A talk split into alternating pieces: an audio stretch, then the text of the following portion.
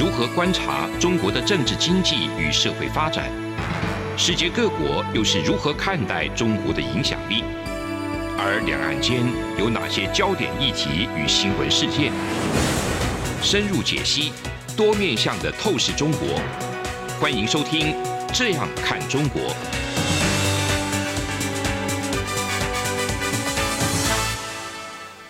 各位听众，大家好，这里是中央广播电台台湾之音，我是主持人陈冠廷。那今天要跟各位听众分享的是中国经济的情势以及他们的这个应对跟二零二三年的前景。那中国经济的现状，现在看起来是各个大城市都在调降他们的 GDP 目标。原先中国官方可能预期各地的目标大概是五 percent。的成长率，但是因为大家也知道，这个清零的防疫政策严重的影响他们中国国内的消费以及出口到国外的这一个商品跟服务，所以国际经济组织多预估中国在二零二二年的 GDP 成长率大概是三 percent，那算是这个改革开放以来算是最糟糕的表现之一了，或者四十多年来最糟糕的表现。那当然。这个中国在这十几年来 GDP 的成长是步伐非常的快速，那我们也见到有一些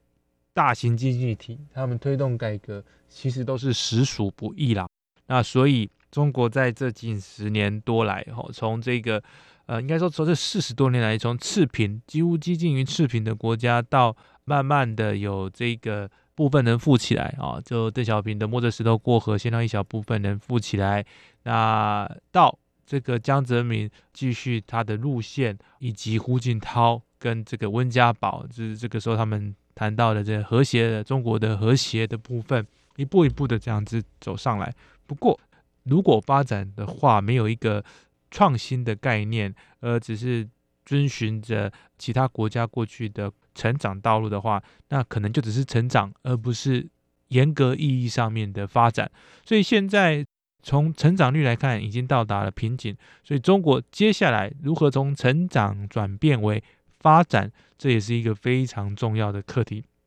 那这近几年哈，因为中国这种强劲的经济成长，加上军事力量、科技的扩张跟进步。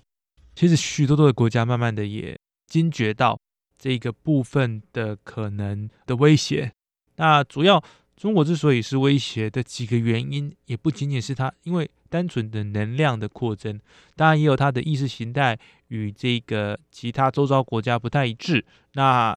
可能导致出的这种互信呃有点降低啊。再加上中国并不是一个有一个完整的透明的政治。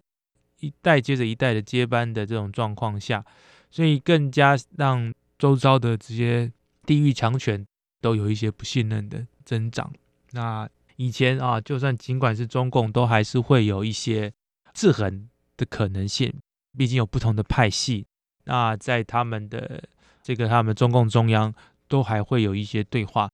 但是现在，如同大家所知道的，习近平一个人独大。那在那之后的制衡力量，或者是在呃问责的部分，可能都要呃遇到一些挑战。所以中国的经济还有政治的改革，可能是迫在眉梢的。那美国对中国的态度的转变也是非常明显的。随着这个科比之前到科比之后啊科比之前的话是中国跟美国的一个贸易战，那慢慢的。已经上升到一种意识形态的对战，然后再上升到包含在科技上面，也要在呃某种程度是压制中国，避免中国在盗用也好，或者是把一些机敏的这种资讯资料全部都拿来作为国防或者是安全上面的对美国的一些威胁的用途。所以呃，在商业上也好，在政治上也好，在军事安全上面也好，我们都可以看到美国对中国的态度从。友善投资到呃有点防范，到甚至是有一点去制衡，到去威吓吓阻。那在这一些的情况之下，我想我们都必须要去了解到中国经济的现况，已经不仅仅是经济上面的种种问题，而是国际政治上面互相的这个交互作用都有出现。那我们刚才提到疫情带来的影响，当然疫情带来的影响，除了说我们消费之外，还有就是动态清零跟这个之前的核酸检验的常态化，其实是让政府部门的财政压力在日益增重。首先，我们先试想啊，你要采购这些核酸检测的这些用品，到就要派出人员去执行这些核酸检测，到这些被检测出来阳性的要被关在家里哈，那还要有人去，你要说送三餐也好，或者是把他们确保这个治安能够被巩固，然后让这一些人能够乖乖的待在家里，这些所需要的人力物力，所需要的财政都是非常庞大的。那山西跟江西等等的这些省份的地方政府，它其实是在挪用其他公共项目的资金、公共计划的资金。它甚至有些城市的公务员不但没有增加薪水，还要面临减薪。那一些城市的官员，他的奖金是被冻结的，来让政府能够去撑过核酸的检验检测的开销。根据中国银行研究院的分析，一个月。单单一个月的检测费用可能就会超过八十亿美金。那这一些庞大的经费，其实原本都可以被使用在其他重要的公共建设项目上，或者是可以用来去让这个中国的地方的居民能够生活在更好的环境下。它可以投入在环境整治，它可以投入在经济刺激，它可以投入在基础建设的维持。甚至可以投入在环境上面的保持，但都没有，因为要让这个核酸检验常态化，因为要让清零动态清零，所以这一些经费全部都拿去做这种无谓的。那这些八十亿美金啊，就这样撒到这个水里。其实除了这一个之外，对中国更直接的影响就是失业率嘛。那你们关起来不能出去，你是要怎么做生意？那你会说有物流啊什么的，可是有一些东西是直接的服务业，有些东西是你必须要去餐饮业啊，你必须要直接进去消费的，甚至是要互动的。那这一些都被迫要去关闭，或者是被迫要去暂停营业。那这样会导致商家倒闭，会导致房地产的这个销售也会巨减。那根据这个野村啊、标普啊、开发银行、亚洲开发银行跟高盛等等的机构。他们其实都在秋季的时候预测，中国二零二二年的经济成长率可能会下修到百分之三，甚至是以下，甚至百分之三以下。所以疫情带来的影响真的是非常全面的。那当然，除了这个疫情之外，还有白纸运动的扩散、医疗量人的不足，还有在他们彻底解封之前，各地区反对清零政策的各种抗议，这些种种都让中国的中央的领导。其实是遇到非常大的挑战，那也是因此，中国在二零二二年的年底十二月初的时候，开始在防疫政策开始转向，甚至是全面性的放弃动态清零。也因此，其实这个地方也是我们大家要注意的地方哈，就是摩根斯坦利跟野村金融机构有开始在做一些调整，上调这个中国预期的这个 GDP 成长率。那我们可以看到，中国的现在的经济形势，从二零二零年底到二零二三年年初，有一些天翻地覆的改变。那从这个清零到全面开放，还有因为这个全面开放之后，我们可以看到有很多的中国民众因此诶一下子遇到这种疫情的红潮。不过说实话，那这个红潮在其他的国家、其他的大国，不管是印度、美国。或者是巴西，我们大概都可以看到一些相关的数据，跟它可能会发现的状况。所以很多大国、人口大国其实都已经有先把可能会发现的模型做出来了。那中国其实是在后面可以去做参考。那来的又快又急，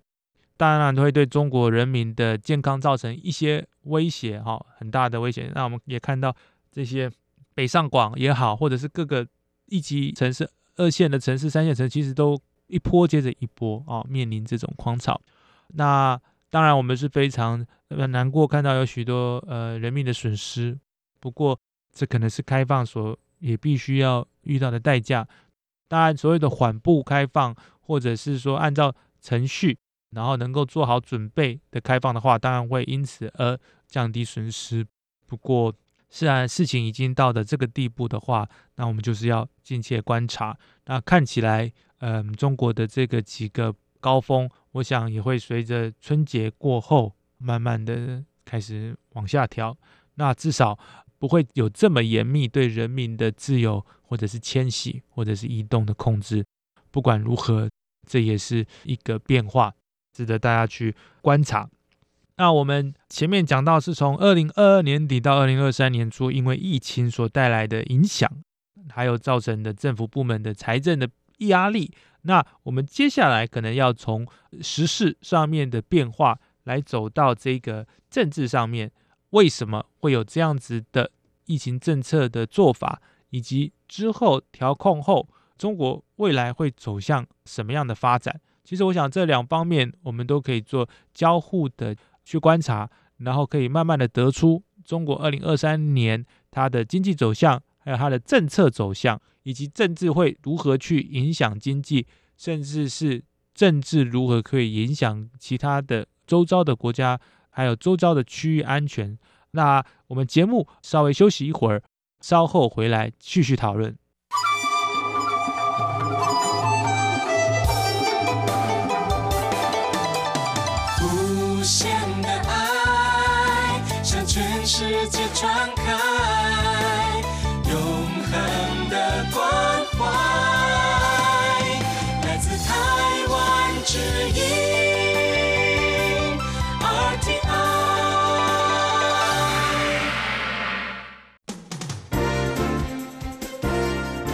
从两岸、国际、历史文化与财经等角度透视中国的《这样看中国》节目，每周一到周五晚间九点三十分到十点在中央广播电台播出。如果您对《这样看中国》节目有任何收听想法或意见，欢迎寄信到台北市北安路五十五号，也可以透过电子邮件的方式。节目有两个信箱：二零二零 at。R t i 点 o r g 点 t w，或是二零二零零二零三 n e w s at gmail dot com。再次谢谢听众朋友们的收听与支持，请持续锁定每周一到周五晚间九点三十分到十点播出的《这样看中国》节目。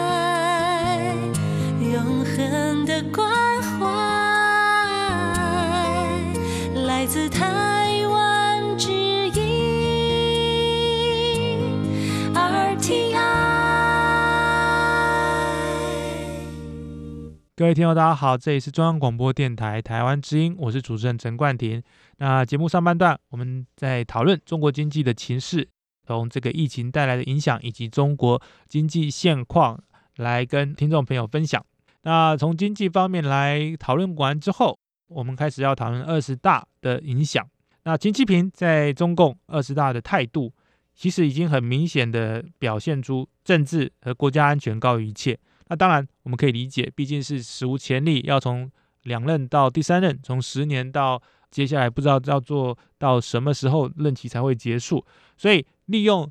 以义谋霸，你也要这样讲也可以，或者是说以义谋政权的延续也好，他必须要掌控人流，必须要确保这个不出乱子，所以包含白纸运动等等的扩散，其实就是他所担忧的嘛。那如果说不是只有白纸运动，而是所有反对他在不同的政策上有不同的反对都有可能哈，那全部都站出来的话，那当然会对这个中共政权的延续，或者是对习近平本人的政权的延续，会造成非常大、非常大的影响。这也是有一些学者他们啊，或者是政治的实务家所谈到的，他们认为习近平之所以要严密的做动态控管的目的性，也就是说，毕竟我。我可以帮你删帖子，我可以在关键就是搜寻，确保某些文字啊敏感的这些资讯不被网民所搜寻。但是我没有办法去让你不走出来，不到某一个地方集会，或者是不到哪个地方用餐。可是利用疫情的这个部分啊，利用疫情的原因，就可以限制出人流。那在任何地方，只要有有可能会有异议，或者是有可能要做抗议时，我就利用啊，哎，奇怪，这边好像有一些疫情上面哦的扩散，那我们可能要把这一小区这一小区给那个圈起来，然后确保这个病毒不去流窜。用这样子的方式来控制人流，也是有许多人去推测，这就是为什么习近平在中共二十大用政治和国家安全高于一切，然后利用疫情来去控管的一个做法。那在这个 UCSD 的一个研究员叫 Victor She 表示，他说可以从中国推迟发布经济数据看出来，中国或者说中共明显能够去让政治因素去干扰，或者是去。干预技术官僚机关的这个免于让二十大的进程与气氛受到影响，所以我想这些做法，过去会有人说，哎，中共他们是有很多技术官僚哦，那他们这些技术官僚的能力或许没有那么差，所以中共才可以持续的这个在经济上面发展。但是在这一次，这个假说其实是不太成立的。因为我们用这个经济的发展上来看，或者是说从经济数据的发布的时间点来看，其实政治是可以压倒一切，政治是可以影响一切的。那中国或者拒绝发布统计数据，是其实是会让人家或者说让外界觉得说中共的官僚机构的一些部门是陷入混乱。那这样子的话，中共的经济数据可能会比外界所想象的更加糟糕，也会让。不仅仅是专业人士，或者是一般想要投资中国的这种商人，对于数据的可靠性也都会产生怀疑。其实这个产生的后果，可能是超出原本干预所预期的。在二十大前后，中国遭遇到的经济挑战，其实是源自于高层过于重视社会稳定，或者是高层重视国家安全，导致一些科技业。或者是这些商业被监管机构去打压，那房地产业也陆续发生了一些债务违约的问题。那在之前，我们也看到很多富豪出走，把钱汇出去也好，或者是有人在讲说润了啊，谁谁谁润了，这些过于严峻的这种政策，导致想要追求比较自由市场的这些企业家也好，甚至是一些一般的。稍微有一点储蓄的中产阶级都想要出走，那习近平又任用李强，可能是会担任新的国务院总理，可以见到说他重视政治忠诚的程度会远高于重视专业知识或者是过去的经验，所以这个经济学人的智库他们的首席分析师 Nick Morrow 说，在习近平的第三个任期内。主席和总理之间的平衡关系将继续被淡化，内部制衡的削弱将使政策漂移的风险和后果恶化。那过去这种总理跟国家主席之间，或者说总理跟这个总书记之间的关系被淡化，那内部制衡或者是说经济政治这种两个走向的这种互相去做平衡或者互相去优化的可能性会慢慢的降低。所以说过去了哈，总理常常在管理经济上面会有重大的影响力。那总理也是去协调政府各部门、各部门的委员啊、中央银行啊之间的关系哈。但是习近平任命李强作为总理，可能会让这种过去主席跟总理之间的制衡关系会被弱化，甚至有可能就是说会不会变成说总理就是主席的传声筒？那这样决策权会不会更加集中？那集中有好处也有坏处，集中的好处当然就是说你一条边嘛，你就说要做，就必须要彻彻底底被执行。但是这样子的集中可能会导致于误判，因为一个人没有办法全面性的监听，那他就会相对会失去的一些不同角度的看法跟批判。那少了这些角度的观察，可能也会导致在做决策的时候不够细腻，影响到的层面就会非常的大。那这些错误决策的几率可能会让中国经济的前景面临到应该更有阴影啊，会有一些挑战。最后，我们再谈谈二十大。习近平在闭幕演说，他表示：“他说，中国发展离不开世界，世界发展也需要中国。经过改革开放四十多年不懈的努力，他们创造了经济快速发展和社会长期稳定两大奇迹。不过啊，这个部分我们可能要去再细究一下，因为随着美中贸易战还有俄乌战争，那显现出两个不同集团的分裂，那日益加深。在中国在科技上面，在内政上面的治理，其实是跟其他西方国家的价值观分道扬镳的。那这样子会对中国要持续对世界经济的互动，肯定会造成非常大的影响。因为讲句比较呃直白一点的，在中国生活的企业家，来自西方的企业家，还是占投资的非常大宗的比例，所以。这些已开发国家对中国的投资，对中国在中国的呃厂房的设置，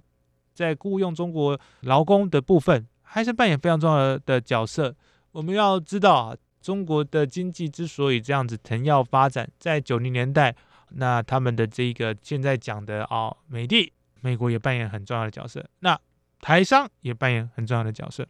日商更扮演重要的角色。正是因为这一些。所谓价值观跟中国不太一样的国家走进中国投资中国，那导致中国这一步一步的让经济上面得到扩张，然后在基础建设上面得到发展。所以，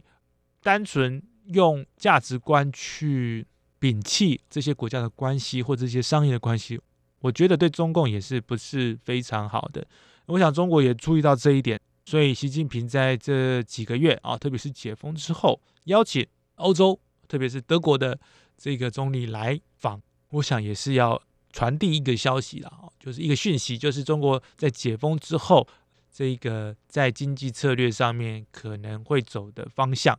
那其实也是在降低这种战狼政策哈哦战狼外交的负面影响。接下来节目的最后一段，我们要跟大家分享中国的应对作为以及二零二三年的前景。中国，首先我们先谈谈中国。如果中国能够借由贸易战带来的压力来去做改革，那是不是会有契机？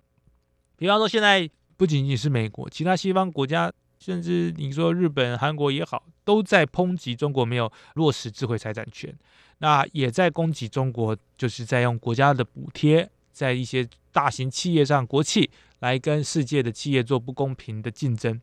但是如果在这一次，那二零二三年兔年嘛哈，重新开启了改革的大道，来去创造有高品质的 GDP，也就是说，他们开始不是在为了创造更大的量，而是在创造更好的值，那可能是中国从区域强权迈向世界大国的一个华丽转身，一个重要关键。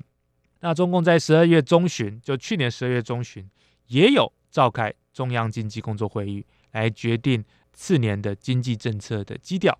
那在会议上面，他们有强调稳增长，然后又在强调稳就业。那青年没有再被提及，没有再被提及。那地方政府的债务风险开始被讨论了，也就是说，过去要这个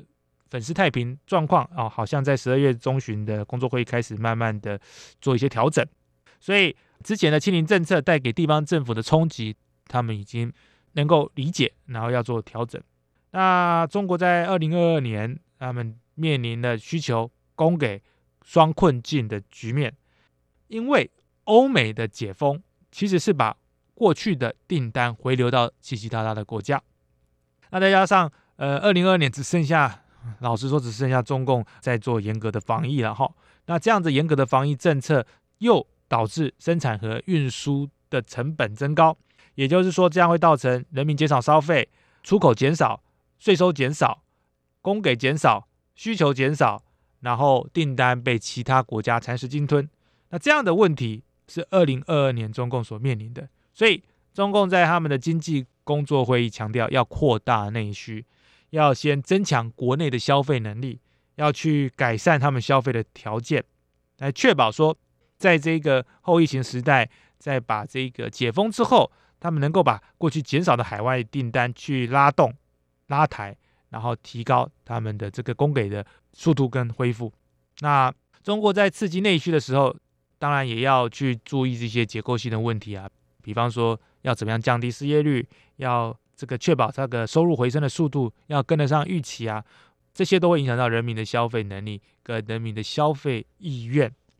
中共的一个经济学家任建平建议政府发放消费券，哈，有点像台湾的消费券。他认为这样有有利于打通国民的经济循环，来帮助一些困难的群众暂时渡过难关，也有助于提供民众信心呐。就是要去把最基层的一群人的这个生活问题进行一些改善。那这些做法，其实我认为在台湾也是实施过几次。那从马英九时期到这个蔡英文时期都有过先例。那至于这个政策，的成就，或者说这个政策到底是好还不好，是不是适用于中国？那我想我们也可以再观察。但是对于这个一整年这种高度管控的中国来说，我自己认为能够让这些比较基层的中国人民能够有一些消费额度来去面临这个寒冬啊，过好年的话，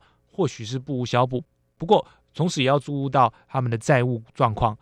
那在会议的通稿中，其实有点名了几个重要的他们的计划，比方说是电动车，比方说是长照养老服务业跟房地产。所以说，二零二三年的中国可能会先从这三个行业去注重。那电动车其实是中国制造二零二五年中发展最快的行业，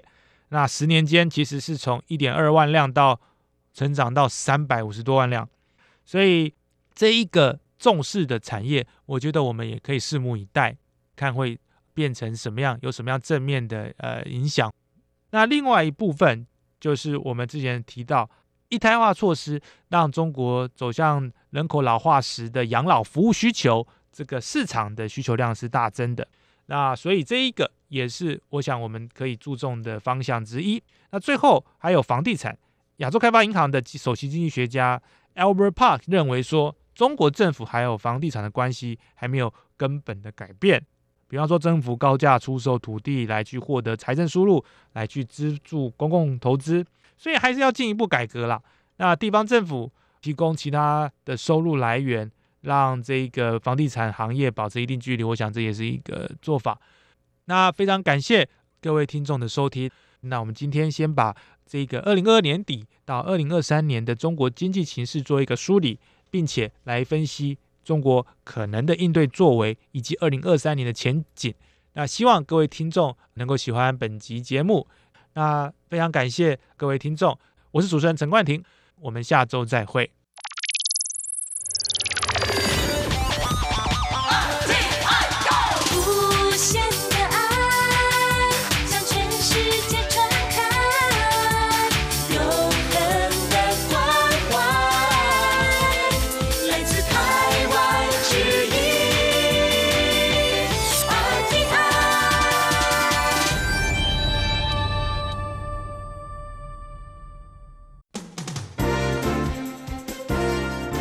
从两岸、国际、历史文化与财经等角度透视中国的《这样看中国》节目，每周一到周五晚间九点三十分到十点在中央广播电台播出。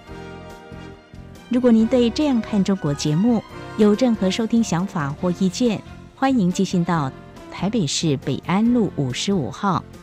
也可以透过电子邮件的方式。节目有两个信箱：二零二零 at。R t i 点 o r g 点 t w，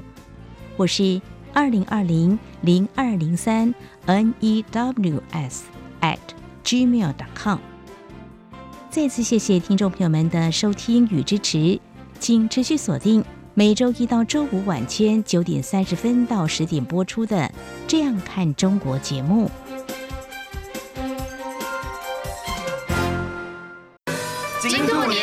数钱数到吐！央广新年粉砖活动开跑喽！快到央广台湾台语迷众页、央广台湾客语粉丝团，拍下兔年收到的红包照片，上传至活动贴文底下，就符合参加资格喽！你就有机会拿到央广限量礼物，数量有限，送完为止。RTI 中央广播电台，祝你万事如意，迎新年，玉兔迎春，旺全年。